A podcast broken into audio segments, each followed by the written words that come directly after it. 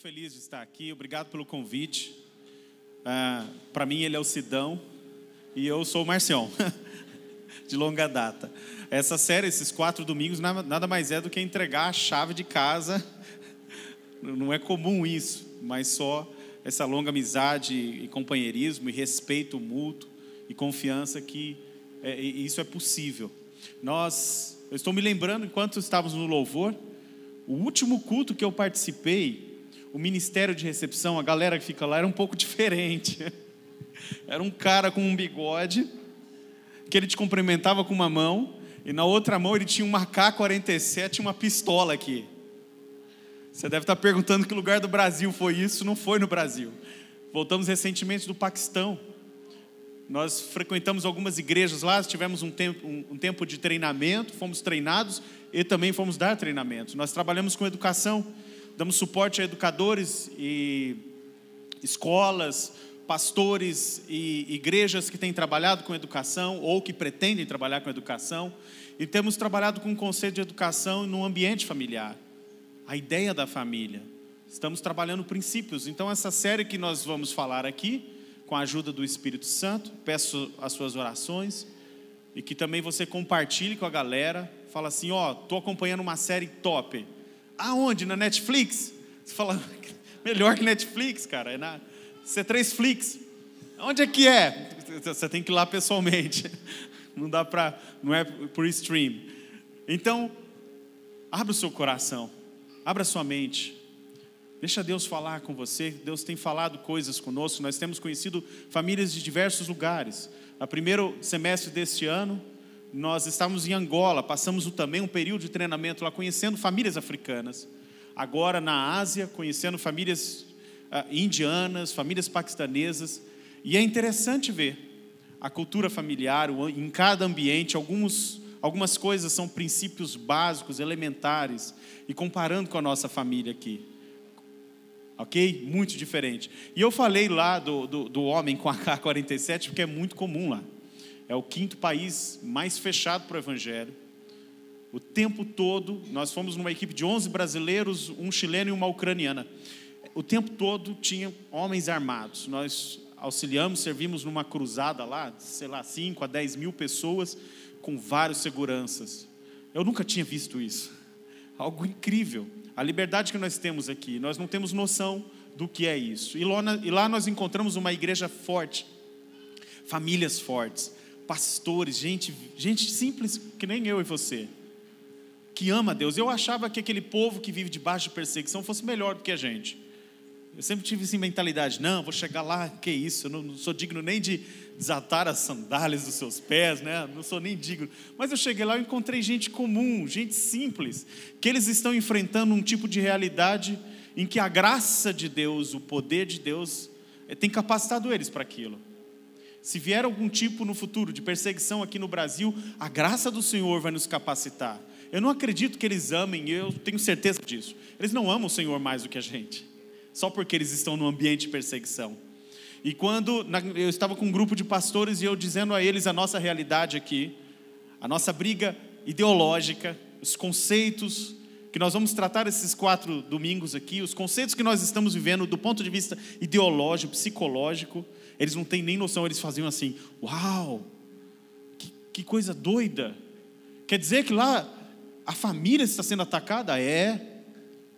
Uau! Então, na rua, andando em todos os lugares, os conceitos foram todos deturpados. É, eles não têm nem noção do que é o Ocidente, do que está acontecendo aqui.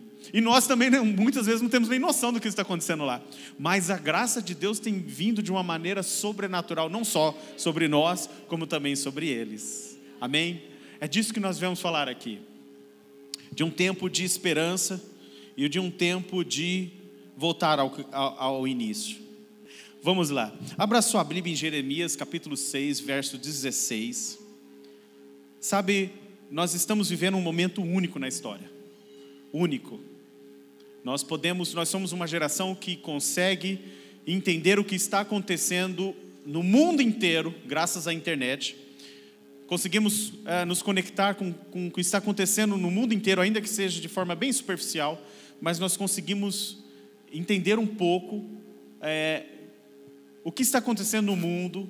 Somos uma geração globalizada, pelo menos do ponto de vista da informação, e nós vivemos uma geração que tem visto e ouvido e experienciado coisas incríveis, coisas muito ruins, mas ao mesmo tempo coisas que nos traz esperança. Ah, vocês gostaram da sala? A ideia é trazer para você um sentimento de que nós vamos ter um bate-papo, tá bom? Não vim aqui para ficar dizendo que você tem que fazer ou não tem que fazer, porque no reino de Deus não existe isso. O Novo Testamento, Cristo vem falar de princípios que eu e você andamos, baseados nesses princípios. O modo como você vai andar não interessa se é de patins, de bicicleta, de skate, a pé, engatinhando, mas desde que ande dentro desses princípios. Então nós vamos falar, é um bate-papo para falar sobre princípios. O que a estava dizendo há pouco aqui é um princípio do pai, da mãe, dos filhos. Isso é um princípio que não foi ela que criou, nem eu. É um princípio antigo que tem tudo a ver com Jeremias 6,16. Vamos ler? Assim diz o Senhor: Ponde-vos à margem no caminho e vede, perguntai pelos caminhos antigos, qual é o bom caminho? Andai por ele e achareis descanso para a vossa alma. Mas eles dizem: Não andaremos. Deus levanta o profeta para repreender uma geração, dizendo: oh, essa geração esqueceu de perguntar sobre os caminhos antigos. Essa geração está dizendo claramente: eu não quero saber dos caminhos antigos, eu não quero saber de como era antes, eu não quero saber dos fundamentos, daquilo da origem, do, do original, do propósito. Não quero saber. É uma geração que se perdeu, perdeu a identidade, perdeu o seu propósito. Estamos ou não vivendo uma geração assim? Sim ou não? É muito atual essa palavra de Jeremias. Jovens sem identidade, uma nação sem, sem identidade, famílias sem propósito, não tem sentido, não faz sentido, não encontram sentido. E isso é muito sério. Nós queremos falar nessa parte 1, nós vamos tratar sobre quatro assuntos aqui nos próximos domingos. O primeiro hoje, o propósito de Deus para a família, discipulando as nações. O segundo, a visão cristã acerca da criança. A visão correta é, traz ações assertivas. A forma como enxergamos as coisas nos ajuda a ter, tomar decisões corretas e trazer resultados para a glória de Deus. O lar, terceiro ponto, o lar como um centro vital de aprendizagem. Vamos falar sobre o conceito do jardim de Deus. A ideia do jardim. Algo que a gente precisa reconstruir, recomeçar. E, por último, paradigma família, escola igreja. A redenção da educação. Pois bem, perguntai pelos caminhos antigos. Perguntai pelos caminhos antigos fala de pesquisar, fazer um trabalho jornalístico, de tentar entender como eram as coisas antes. É não se achar sábio o suficiente, como a Bíblia fala, não seja sábio aos seus próprios olhos, não fique se achando que sabe de tudo, só porque você tem uma internet e tem todas as informações. Só que quem disse que essas informações são os caminhos antigos? Muitas vezes não elas estão nos doutrinando, nos ensinando coisas que estão nos afastando de algo que Deus planejou. Existe um projeto original, existe um caminho original. A palavra caminho, gostaríamos de, primeira coisa, compreender aqui é o conceito de caminho. Em educação, a Kelly vai tratar desse assunto mais para frente. Um dos primeiros tópicos de uma educação redimida ou num processo de redenção da educação é redimir o conceito das palavras. O conceito das palavras é muito importante. Muito. E nós gostamos muito dessa ferramenta, o dicionário Webster, porque o Webster teve esse cuidado, ele era um poliglota, ele falava muitos idiomas e era perito em grego e hebraico. E ele trouxe o significado original das palavras é, bíblicas, ele criou um dicionário que é considerado por muitos estudiosos um dos melhores dicionários que temos hoje é, do significado das palavras, porque traz o significado bíblico e nós acreditamos que o significado que as escrituras dão, por exemplo, o significado de liberdade que a escritura dá é diferente do que você vai achar no dicionário Aurélio. Sim ou não? O conceito de verdade que nós temos não é o conceito de verdade que o mundo dá. Então, a redenção dos conceitos do que são as coisas é muito importante. Amém? Então, esse dicionário diz que o caminho é uma esfera de observação, um modo de se fazer algo, métodos, comportamento apropriado. Então, quando as escrituras diz, o profeta chama a atenção para aquela geração que se perdeu e foi levada cativa ao Babilônia, aquela geração e ele dizia: olhe para os caminhos antigos. Olhe para os caminhos antigos. Tem algo, tem algo na origem. E esse é o processo de redenção. É disso que nós estamos falando. Por quê? Porque tudo está passando por um processo de redenção. Tudo, tudo, tudo precisa ser redimido. O processo de redenção é restaurar tudo ao original. Deus, quando criou este universo, criou o mundo, criou a família, Ele tinha algo em mente, Ele tinha um propósito em mente. E o nosso trabalho como crente, como cristão, como salvo, é descobrir o que era antigamente. Nós vivemos muito isso lá com a galerinha, tinha uma galerinha mais, bem mais jovem, e aí um virou para mim assim: Uau! Lá no Paquistão, cara, eu estou vivendo a igreja primitiva. Sério. É, é, é, o nome da experiência, do, do, do, treinamento era Underground Experience, né? Top. Gosto, Underground Experience. E aí, a gente tinha que se esconder dos muçulmanos radicais e fazer células, cultos, num, num, sair escondido, tinha um plano de fuga. Era uma coisa assim, você dá risada, mas você não estava lá. Você não tinha noção do que era. Não é, Kelly?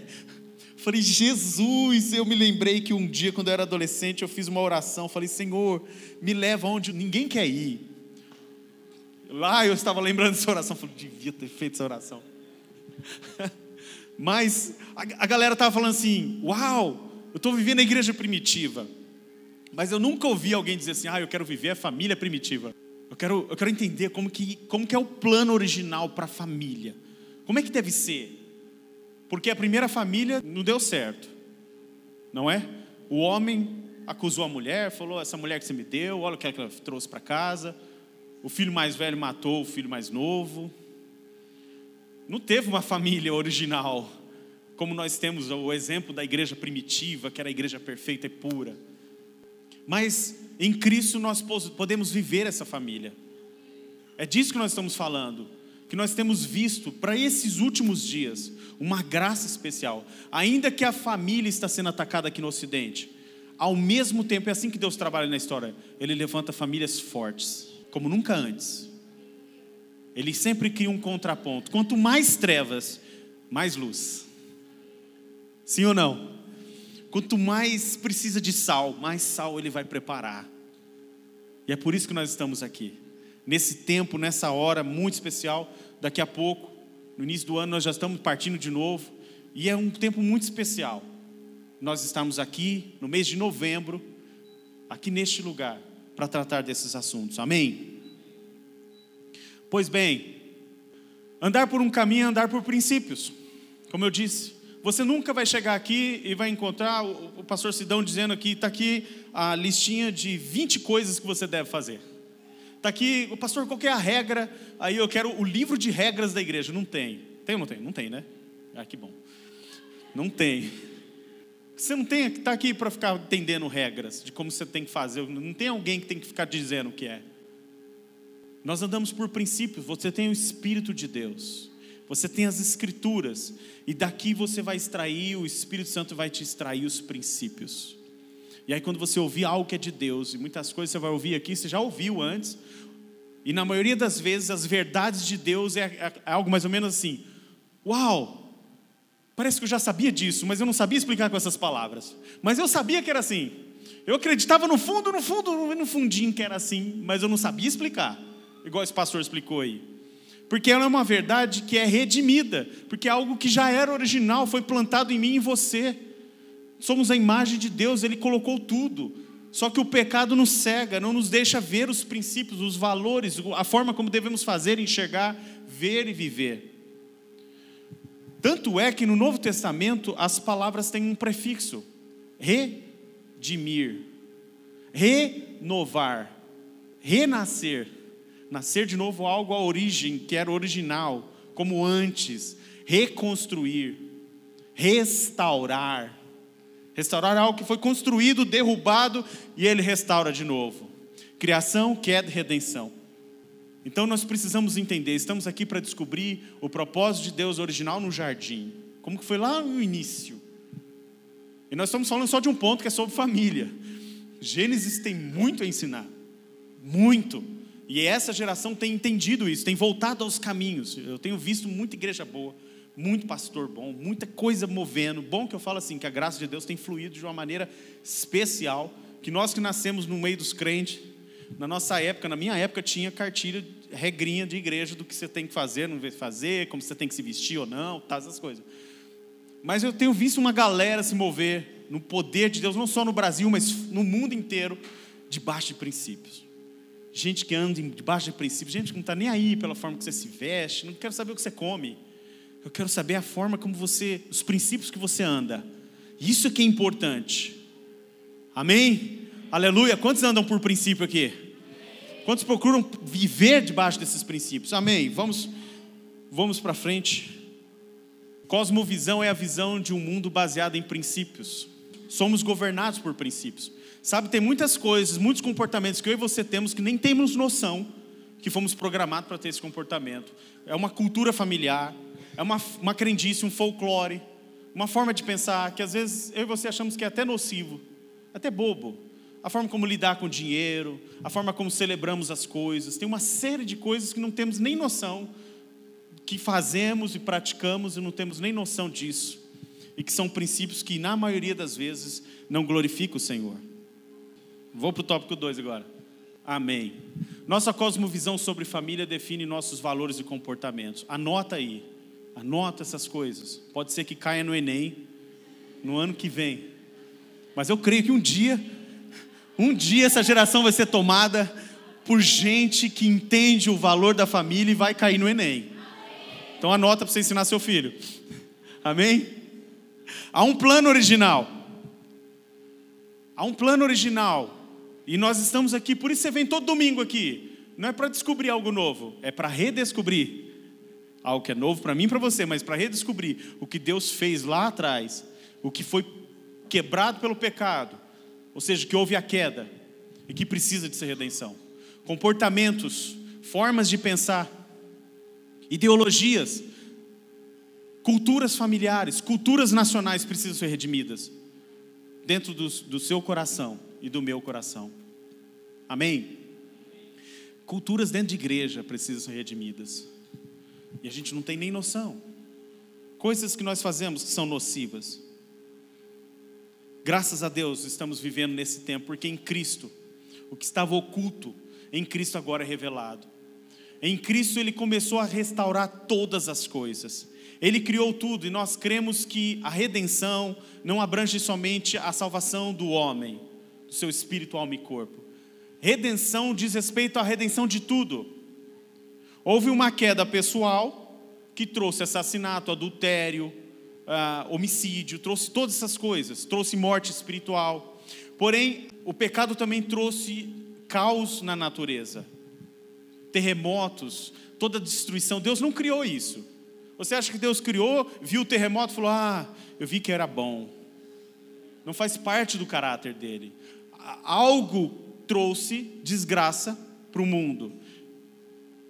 Ah, as secas, fomes, doenças. Você acha que Deus criou uma bactéria para viver dentro do seu intestino e para te matar?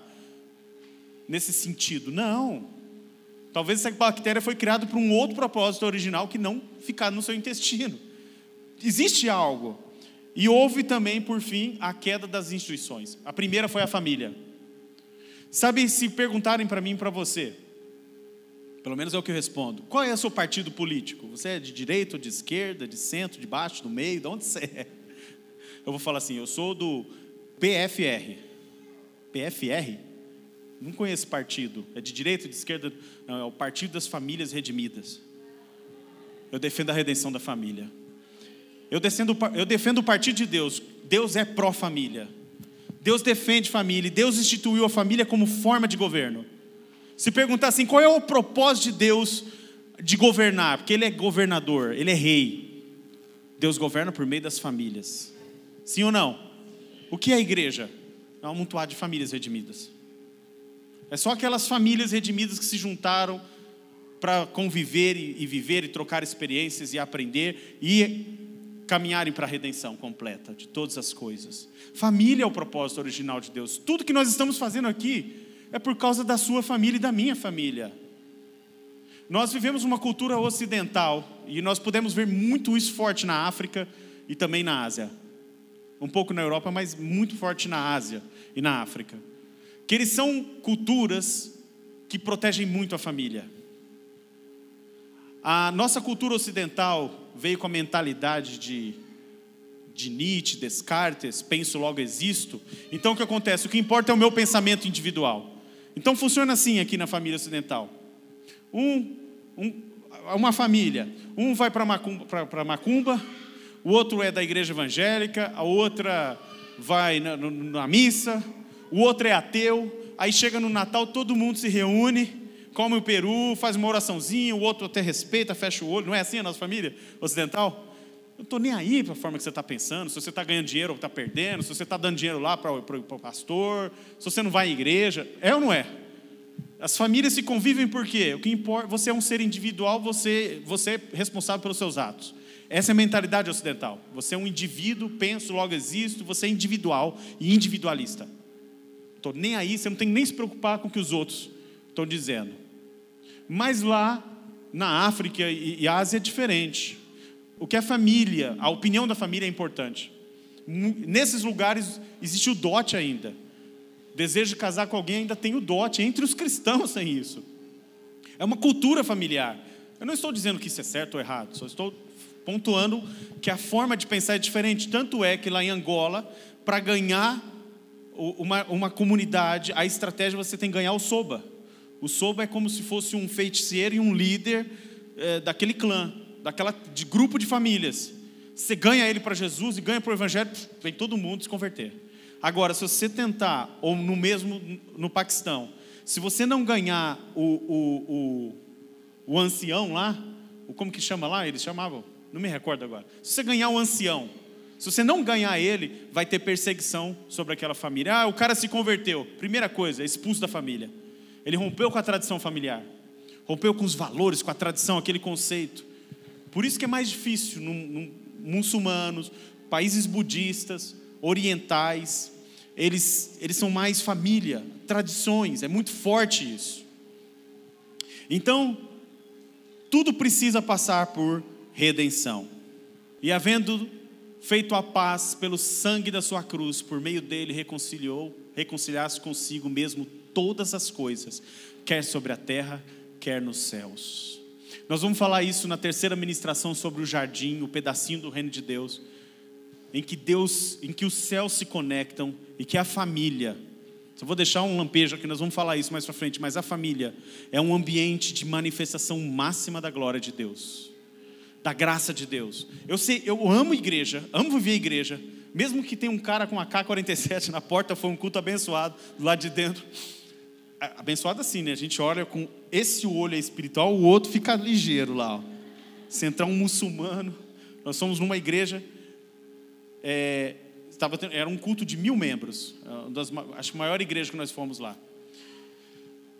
Em que, alguns anos atrás, do lado de fora, tinham seguranças e tentou entrar um homem-bomba. Um segurança agarrou o homem-bomba, percebeu que ele era um homem-bomba, que estava aqui debaixo. O outro agarrou, foi levando ele para fora, da, na rua da igreja, numa ruazinha estreita. Aquele homem explodiu, matou 15 pessoas. E nós estávamos lá naquela igreja, nós, fomos no local onde explodiu a bomba e o pastor contando aquela coisa. Do lado de fora da igreja, fizeram um afresco com as fotos das 15 pessoas, 15 ou 11 que morreram, me recordo agora. Entre 15 e 11 tinha crianças também, mas aqueles seguranças deram a vida para que eles não entrassem e causassem mais morte. Aquela igreja se fortaleceu depois disso, com mais forte. E, e nós vimos um princípio muito forte entre eles, que é um princípio que nós do Ocidente temos perdido, que é a da lealdade. Eles são muito leais com eles. Isso nos impressionou, impressionou o grupo de 11 brasileiros que estavam lá, né, Kelly? Muito leais. Eles diziam para a gente assim: não se preocupe, nós vamos num lugar onde tem muçulmanos radicais. Mas se acontecer alguma coisa, eu estou preparado para dar minha vida para que vocês voltem para sua família. aquilo impactou a gente. A lealdade, a fidelidade, a força deles, esses princípios que eles valorizam, nos impactou ainda até hoje. Eu fecho os olhos, eu me lembro deles, da, da coragem, da simplicidade, porque eles andam debaixo do princípio da lealdade. Não é o que nós estamos falando sobre hoje. Mas nós precisamos estar abertos ao Senhor para que Deus resgate todos os princípios que Ele quer fazer, sim ou não? Que Deus resgate, esteja aberto com o coração, Deus, eu quero. Se tiver que romper com padrões que você vem carregando durante muitos anos na sua família, rompa. Seja a sua geração a romper com isso. Amém? Em Cristo você é uma nova criatura. A família é a base da sociedade.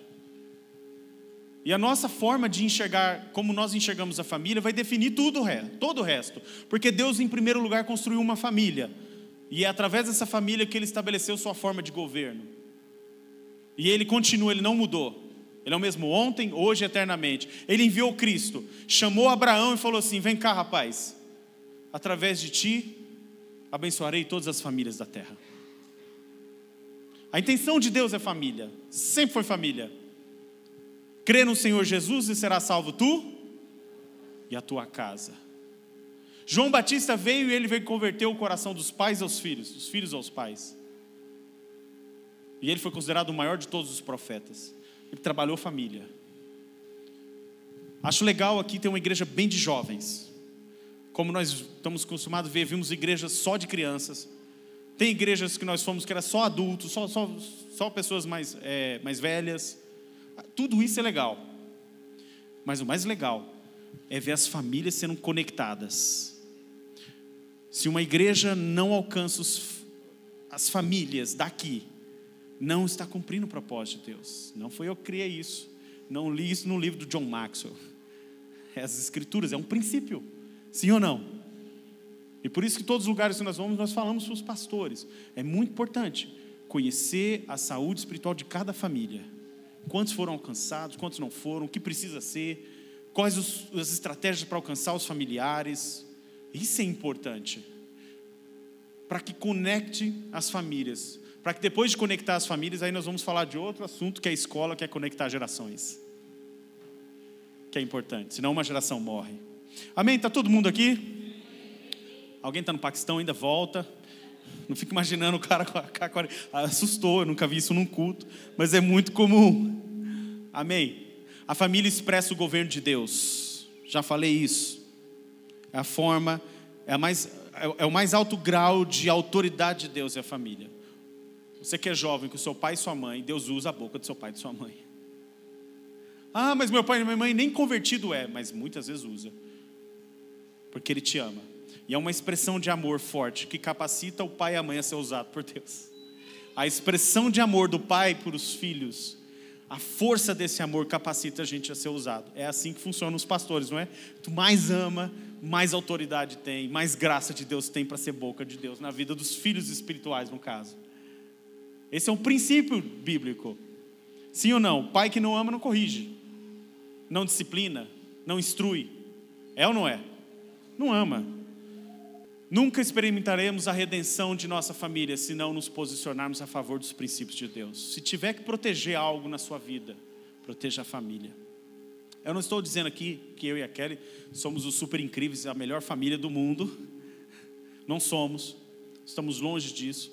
E Deus tem tratado muito isso no meu ministério, esses últimos tempos. Porque eu sempre me enxerguei, não, é onde eu vou pregar, é o meu ministério, é o que eu vou fazer, eu sou pastor e que não sei o quê. E Deus tem falado comigo, ô cabeção, eu chamei a sua família. O chamado é para a família, não é para o pastor. Já foi essa época, entendeu? Eu já tenho redimido, eu acho que muda o. sintoniza melhor. Porque à medida que a volta de Jesus chega, mais afinado com Cristo nós vamos estar, aqueles que se posicionarem mais perto do, do, do, plano original nós vamos estar. Eu creio nisso. Quantos creem nisso? Existe um, um, um derramar de graça sobre esse, esse novo tempo. Vamos avançar. E o que eu quero dizer, eu coloquei a família ali. Ai, desculpa, volta um pouquinho, querida. Eu coloquei a, a família dos, dos, incríveis, que eu acho legal eles, em um aspecto, no primeiro filme, tá? O segundo não gostei muito, não. Mas no primeiro, é que eles têm superpoderes, todos eles. Não é? Quantos assistiram aqui? Tem superpoderes. E ao mesmo tempo, eles não são bem quistos, não são bem queridos pela sociedade, eles têm que ficar meio que na surdina, na, na, oculta, mas ao mesmo tempo eles querem ajudar a sociedade, eles querem ajudar a nação, eles se sentem um, um, um propósito de existência nisso, sim ou não? É muito semelhante comigo e você, temos o poder de Deus, as palavras de Cristo. Você entra no elevador, você olha para a pessoa assim, você tem que ganhar ele para Jesus. É ou não é?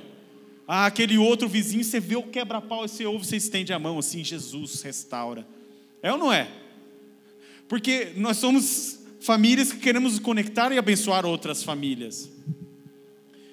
E a gente vive nesse conflito dos superpoderes. Mas deixa isso para uma outra mensagem. Igreja é, por extensão, a família de Deus. Em Efésios 2,17 diz isso. Talvez você chegue aqui e fale, eu estou sozinho aqui. Eu não, meu pai, talvez não tem mais pai, não tem mais mãe. Talvez, e eu tenho certeza que você chegou aqui você se encontrou. Você encontrou um, algo diferente, uma unidade, uma sinceridade, uma lealdade. E você vem aqui e se sente como família. E é de fato, porque a igreja é uma expressão da família de Deus e é como Deus mostra para mim e para você como que família deve ser. Ok, sua família foi destruída e você está aqui. Agora quero Deus quer que você olhe para o futuro. É o que Deus quer fazer com você. Uma família abençoada. Deus chamou Abraão, que não podia ter filhos. Ó, de novo, não podia ter filhos. Sara e formou uma família. E falou assim: através agora sim dessa família, Abraão, Isaac e Sara, eu vou abençoar todas as famílias da terra. Vai ter uma geração. Sim ou não? Esse é o princípio de Deus. É a forma como ele trabalha. Amém? A cultura familiar, o ponto 2, a cultura familiar, não se preocupe que tem 27 tópicos, tá? Nós vamos ver todos hoje. Estamos nos dois. Brincadeira. A cultura familiar deve ser estabelecida em princípios cristãos. Que versículo você lembra disso? Jesus falou: construir a sua casa, o homem sábio edifica a sua casa sobre a rocha. Por que edifica a casa? Por que ele falou edifica a sua vida, edifica a igreja, edifica. Tudo isso é importante, edificar a igreja, edificar a sua própria vida. Essas coisas tudo é importante. Mas edificar a sua casa sobre a rocha. Porque a casa é a sua base de segurança emocional, espiritual. Isso é tão importante, tão rico, que Jesus falou: Ó, vai, eu não vim trazer paz, eu vim trazer espada. Como Jesus? Contra os romanos? Não. Os inimigos do homem serão os da sua própria casa.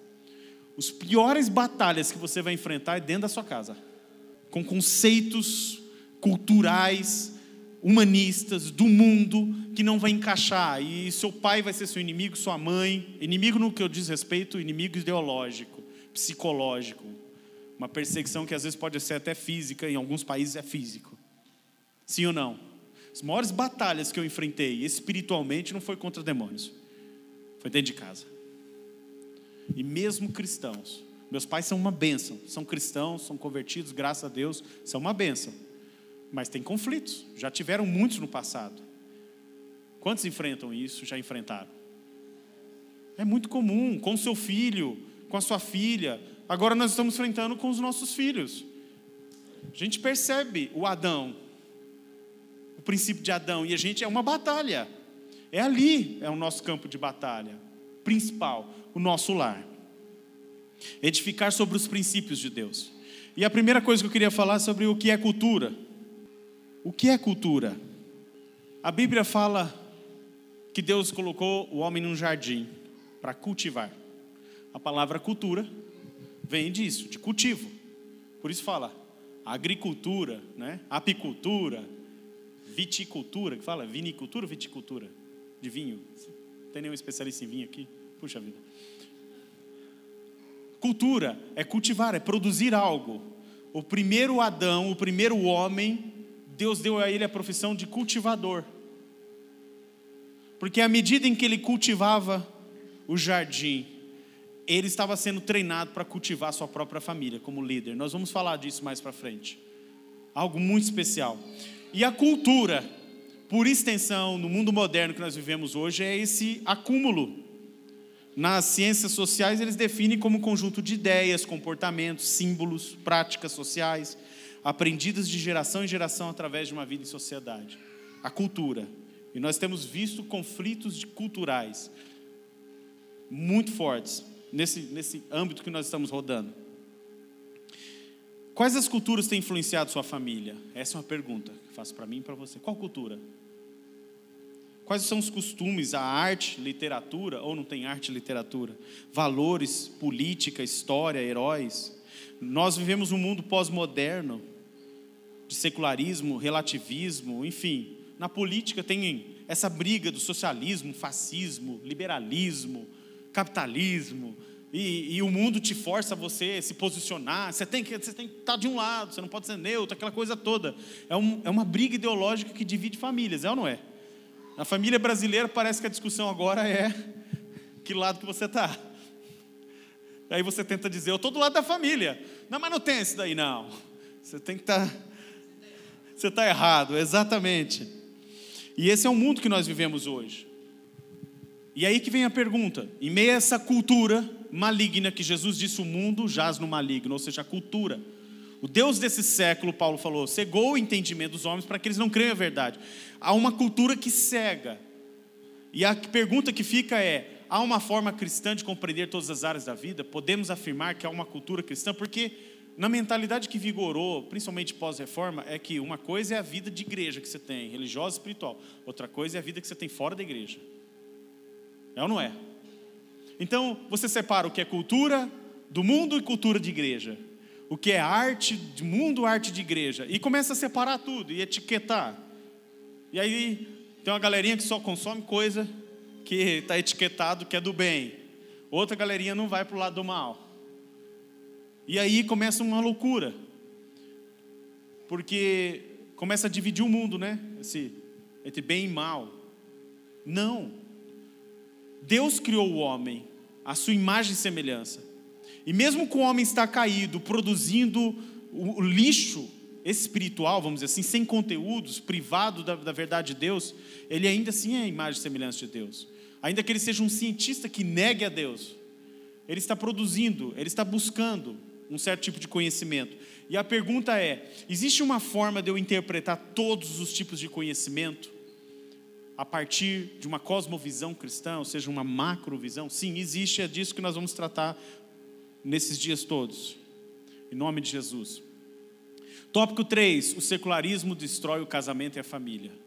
E essa é uma verdade muito forte aqui para nós do Ocidente. O secularismo. E a Bíblia fala, como já foi dito aqui na série anterior, você acredito que você acompanhou, não perdeu nenhum capítulo. Tem como rever de novo? Tem no Spotify, né? No C3 Flix. Ok. É, e não vos conformeis com este mundo, mas transformai-vos pela renovação da vossa mente. A batalha ideológica é muito forte. Paulo falou: as nossas armas não são carnais, mas são espirituais, são poderosas em Deus para destruir o que? Sofismas, fortalezas. O original é logismos. O que é logismo? É uma forma de pensar que te doutrinou a agir daquele jeito. As nossas armas espirituais são poderosas em Deus para destruir essas fortalezas e levando a ter a mente de Cristo, os pensamentos de Cristo. Se temos a mente de Cristo, nós vamos avaliar tudo do ponto de vista de Deus. Tudo nós vamos ter uma opinião cristã a respeito disso. Amém? Não tem como eu te dizer o que é o que não é. Você tem que pesquisar. Tem que depender do Espírito Santo e nas Escrituras. E o mundo que nós vivemos hoje é assim. Esse aqui é o barquinho que chegou no Brasil e aí os portugueses olharam: Meu Deus, eles não usam roupas. E aí os índios deram risada, falando em tupi-guarani: Olha, eles não usam penas. Do ponto de vista de cada grupo, eles estavam certos. E nós vimos muito isso.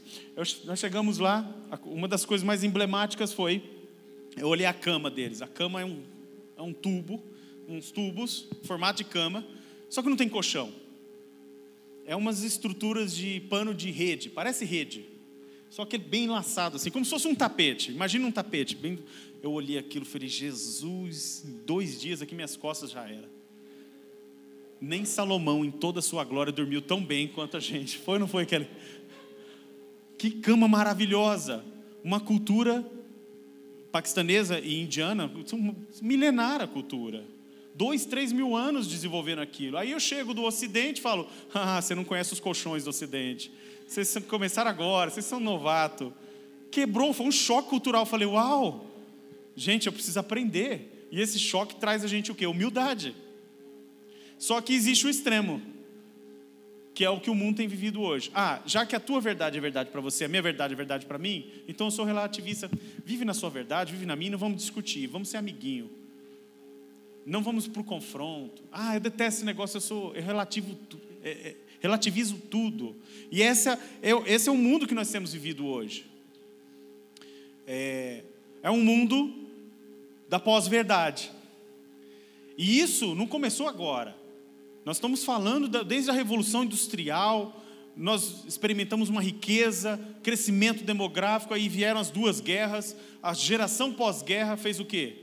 Se libertou dos valores antigos, dos caminhos antigos, não quero saber, houve o Woodstock, os pais falaram, não vou criar os filhos com tanta rigidez. E aí nós estamos falando da geração dos baby boomers, 60, 70. E aí, o que aconteceu? Essa geração que falou, quero saber mais dos caminhos antigos não quero saber dos valores da família, das tradições, rompeu com isso, criou filhos livres, faz o que você quiser, a vida é tua, quer saber? Não existe verdade. Verdade é relativo. E aí a cultura gerou uma segunda geração. Uma geração de famílias destruídas, de pais separados, de destruição. Nos Estados Unidos, hoje, as pesquisas mostraram que menos de 51% da população adulta está casada e estamos falando de décadas de muito antigas, de 40, 50, em que 70, 80% da população estava casada. E os casamentos duravam por longos anos. Eu não estou aqui criticando se você já passou por um ou dois casamentos, não, não vim aqui criticar, estou falando do ponto de vista macro, ok? Nós somos um resultado disso. E, e, e a pergunta que faz é as próximas gerações, porque a galera hoje não sabe nem, não se definiu ainda nem como identidade de gênero, né? Então tem uma confusão, estou falando do mundo do ocidente. Mas ao mesmo tempo que tem essa confusão, eu vejo também igrejas fortes se levantando, falando, galera, vamos voltar para os caminhos antigos.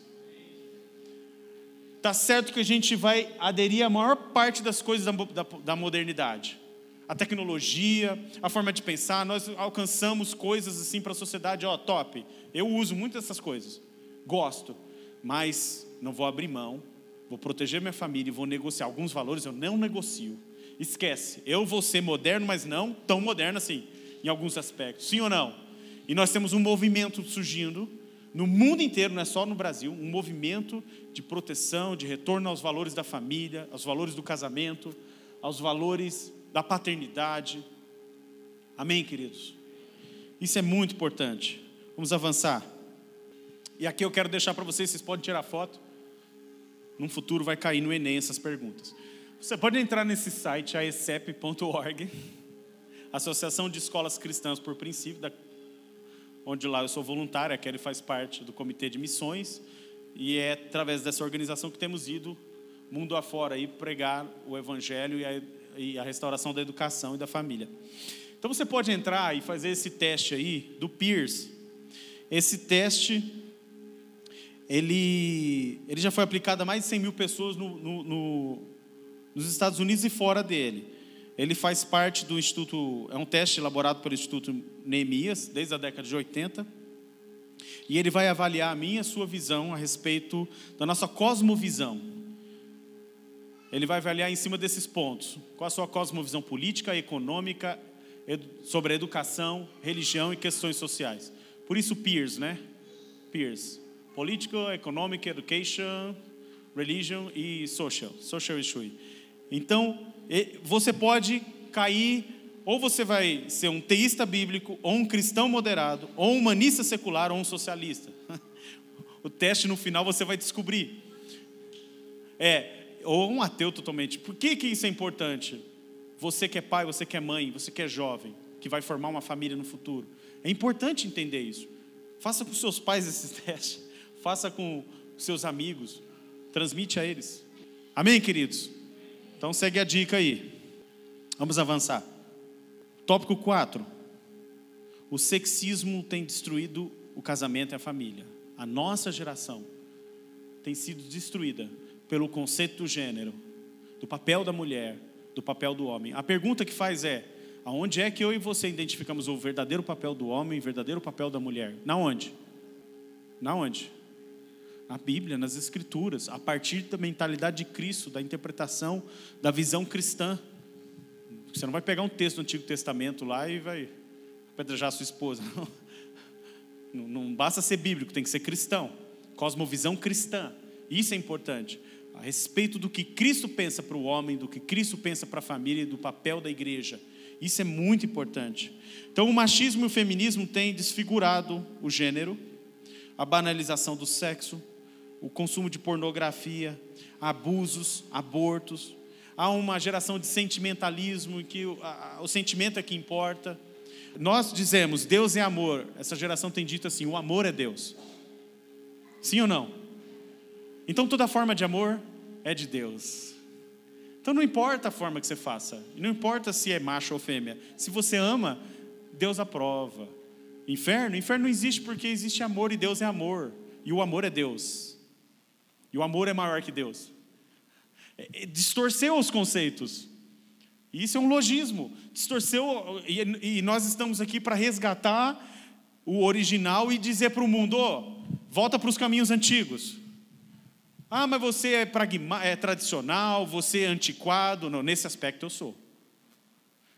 Eu uso iPhone, mas sou antiquado nessa área. Pode me chamar do que você quiser mas eu não abro mão da proteção da família, dos valores cristãos. Dos valores cristãos foram construídos nessa sociedade. Não abrimos mão. Não tem nada a ver com política. Tem a ver com se posicionar ao lado de Deus. Não é nem de direita nem de esquerda, é de Deus. E por fim, para finalizar, eu quero falar sobre esse quinto tópico, a graça dos últimos dias. Ainda que a gente olhe ao redor e, e, e parece que a sensação é que de desgraça, de ruína. No Paquistão, de forma a estrutura política do Paquistão é ditatorial e persegue cristãos, persegue minorias. São lugares extremamente terríveis. E aqui no Brasil tem as dificuldades do Brasil, do Ocidente, mas mesmo assim, existe um mover de Deus nos últimos dias. Eu tenho visto, nós temos presenciado, e isso me traz esperança. Existe um mover de Deus. Eu tenho visto cada vez mais pastores jovens se levantando com a sabedoria, com graça, falando de verdades que há muito tempo não se falava, profetas dessa nação. Eu creio que a volta de Jesus vai ser marcada, ou é marcada, por uma geração profética. Jesus não vem sem antes vir um, um profeta. É assim que é o princípio. Então, se a gente olha o princípio, a gente vai ver que ele vai se repetir. A volta de Jesus foi precedida por um ministério profético, João Batista. Já falei dele. E João Batista pregou. Não fez nenhum milagre. Não, não, nada daquilo que você viu, Elias, Eliseu, não teve nada, multiplicação de pão e peixe, nada, paralítico, não. Mas ele, Jesus olhou e falou assim: esse cara é o maior de todos os profetas que já teve antes dele. Porque ele pregava arrependimento e a conversão do coração dos pais aos filhos, dos filhos aos pais. E ao mesmo tempo ele denunciava as mazelas da cultura dele, da forma política, e dizia: vamos voltar aos caminhos anteriores. Quando João Batista, João Batista é algo incrível, porque João Batista, ele era sacerdote, o pai dele era sumo sacerdote, era a vez de ele deveria estar em Jerusalém usando aquele, aquela roupa que o sumo sacerdote daquela família descendente de Arão entra no Santo dos Santos uma vez ao ano. Ele deveria fazer isso, como o pai dele fez. Mas não. Ele saiu fora e foi para o deserto, dizendo assim: a adoração não está na estrutura religiosa. A adoração não está nesses conceitos. E, e eu tenho visto uma geração se levantando, falando assim: ó, oh, foi muito importante o que vocês fizeram no passado, mas agora Deus está falando de forma diferente. Está agindo de forma diferente. E a roupa? A roupa é diferente. É o, aquela roupa esquisita, de maluco. Galera, vocês são malucos. Tá, mas é um maluco que tem a boca de Deus. É um maluco que está dizendo: preparai o caminho do Senhor. São os malucos que estão dizendo assim: Deus está fazendo algo novo, vem cá, vem viver o que é família original. Sabe, ser família tradicional e valorizar a família tradicional hoje é ser louco, é ser maluco, é ir na contramão, sim ou não? Deus chamou a mim e você para ir na contramão. E esse é o tempo final que nós estamos vivendo. A graça dos últimos dias, Joel 2,28 diz: E acontecerá que derramarei do meu espírito sobre toda a carne. Vossos filhos e vossas filhas profetizarão, vossos velhos sonharão, vossos jovens terão visão. A continuação diz: Antes que venha o grande e terrível dia do Senhor. Antes que venha. Eu sei que começou lá em Pentecoste, mas existe um derramar sobre a igreja, existe um mover, existe algo top de Deus preparado para mim e para você nesses últimos dias. Existe uma sabedoria que antigamente não se alcançava. Nós estamos vivendo os piores dias da humanidade, mas em Cristo, aquele que se posicionar e dizer: Eis-me aqui, está vivendo os melhores, vai viver os melhores dias que a igreja jamais viveu. É assim que Deus faz. Para confrontar as trevas, Ele vai aumentar o brilho, aumentar a luz. Amém? E eu peço para você ficar de pé, já chamar o pastor aqui, para nós orarmos. Depois você vai tirar foto disso daí. É, esses sites, o Clique Família, o Sempre Família, são alguns que nós indicamos, é óbvio que tem outros. Olha só como o mover de Deus é tão profundo. Porque cristãos no Brasil têm se movimentado pró-família e eles têm criado sites como esse. O Clique Família, o Sempre Família. Você vai ver, ah, talvez você, eu sei que os pastores aqui já devem ensinar bastante sobre isso, mas talvez você não saiba profundamente sobre alguns aspectos, alguns aspectos de lei, aborto, eutanásia, esses conceitos loucos que estão falando hoje, é, niilismo, realismo, é, cientificismo, todas essas coisas doidas que têm influenciado e que vão influenciar a sua família, e já tem influenciado. Então, esses sites ficam aí como dica, Raciocínio Cristão, o outro, Sociedade ah, de Cientistas Brasileiros, nós conhecemos um dos diretores, muito bom, existe um movimento de, de, de de retorno, de resgate da verdadeiro conhecimento, da verdadeira ciência, da criação, do design inteligente. Existe algo sério, um mover de Deus. Ah, cristãos na ciência também, muito forte. É, a ESEP, que já disse, Associação de Escolas Cristãs, e a ANED, que é Associação Nacional de Ensino Domiciliar, Homeschooling. Nossos filhos são, estudam educação domiciliar há dois anos. Quando nós tomamos a decisão, nós arrumamos uma briga em casa, porque nós acreditamos, estou falando que você tem que fazer isso, mas nós acreditamos, e numa tentativa de proteger os nossos filhos, tiramos eles de uma escola cristã, mas por, por outros motivos também, para proteger e, e dar o que a gente acha que é o melhor para eles. Amém?